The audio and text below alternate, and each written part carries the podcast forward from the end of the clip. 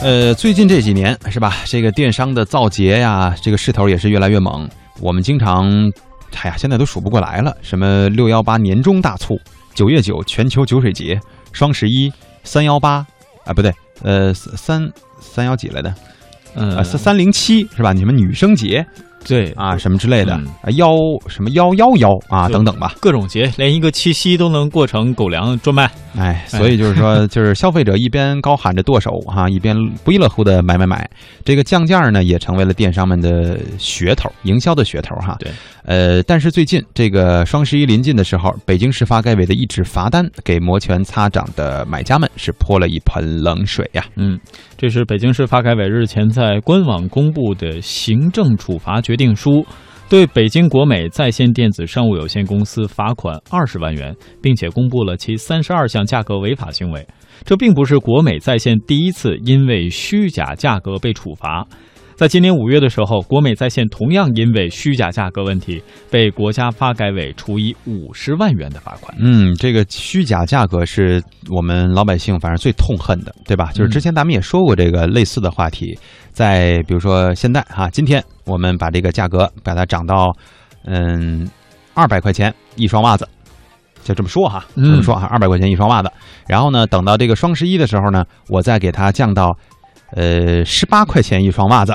哎呀，是吧？但是实际上呢，我这个袜子卖的它就是十八块钱。嗯，啊，所以呢，这个很多人觉得，哎呦，赚大发了，我得买。这实际上是一种促销的方式，但是里面也有欺骗的成分在里面呀，对，是吧？因为我们一直会觉得这商品的品质是二百块钱的呀，嗯啊，这就是造成了很大的困扰。那么接下来呢，我们也来一起听一听这个中国电子商务研究中心的特约研究员 IT 律师赵占领先生对于这个。嗯，所谓电商哈虚假价格的这种报价里面玩的这些猫腻，有着什么样的看法？同时呢，赵占领先生、赵律师也提醒了大家，在这个电商消费、电商节消费的时候要注意的一些事项，希望大家能够细心的去听下去。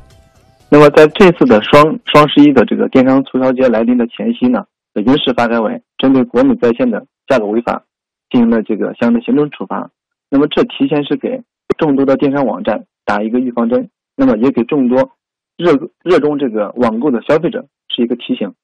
那么其实像国美在线这种价格违法行为被罚，应该说不是首例，恐怕也不会是最后一例。那么在此之前，其他的很多电商呢，也因为类似的行为被处罚过。但是几乎每年的各种电商促销节，我们都可以看到有很多的消费者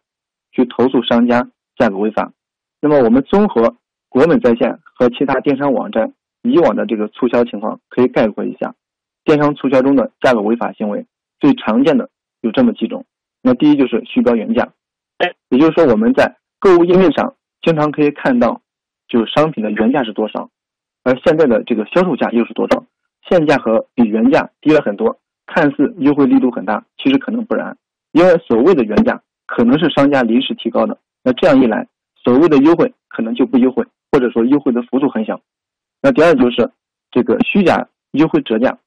所标示的这个打折前的价格，或者说呢，通过实际成交价以及折扣的幅度反过来计算出来的这个打折前的价格，它实际上要高于原价。那么这样的话，就说看似优惠了多少折，但实际上最终的销售的价格可能比以往还高，消费者没有得到实惠，实际上就是这个名将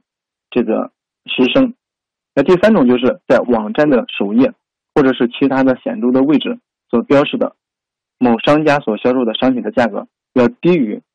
当你这个进入到这个商品的详情页面的时候所标示的价格。那这种行为就是先以极低的价格吸引消费者的眼球，抓住你的眼球，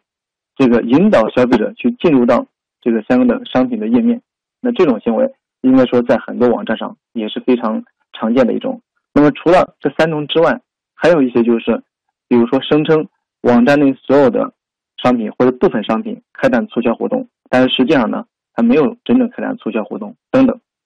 那么对于这些价格违法行为，应该说呢，各地的价格部门、工商部门采取了很多的措施。那么包括专门针对电商的价格违法行为，颁布了一些呃专门的规定。每次促销之前呢，也会约谈电商网站，提前打防疫针，甚至针对这个电商的促销行为进行监测，对这个违法行为进行处罚等等。那么可以说，既有制度性的措施，也有具体的执法行为。但是呢，电商价格违法行为仍然是屡禁不止，甚至呢不减反增。那主要原因是什么呢？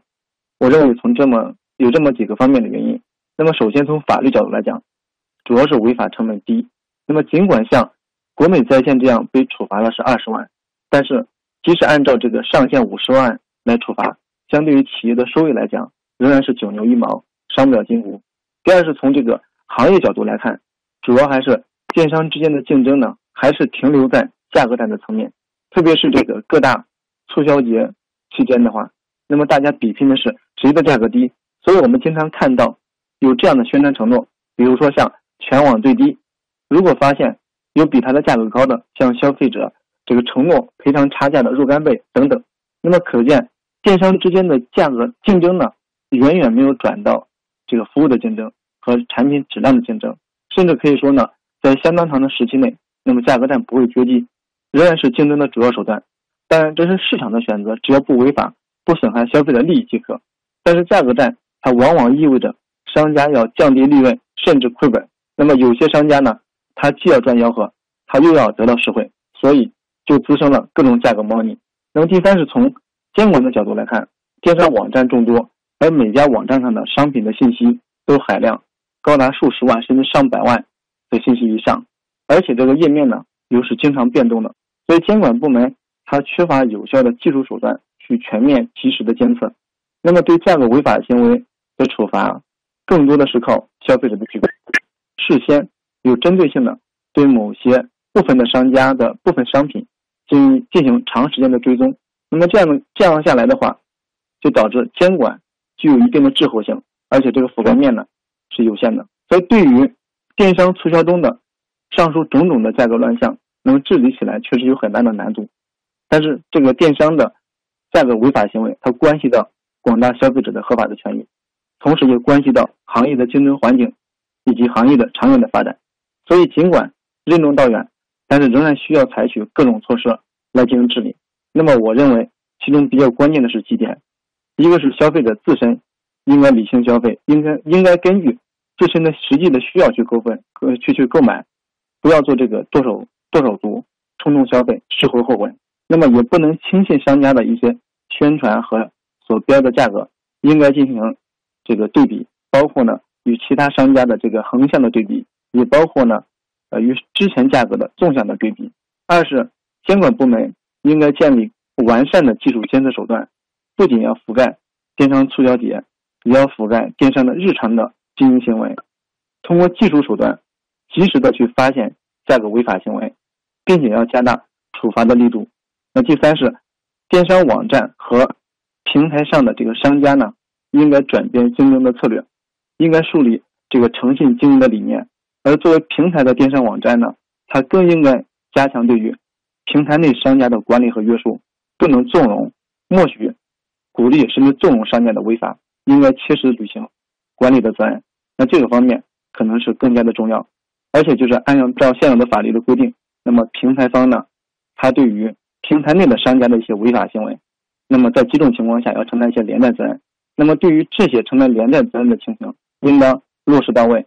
不仅消费者可以依法去维护自己的权利，去监督商家，同时呢，执法部门也可以在这一方面来加强平台的责任。通过对它的这个监督管理，从而促使平台来加强对于平台内的商家的监督管理，那进而来净化电商行业的一个竞争的环境、市场的环境，来保护消费者的利益，促进整个行业的健康持续的发展。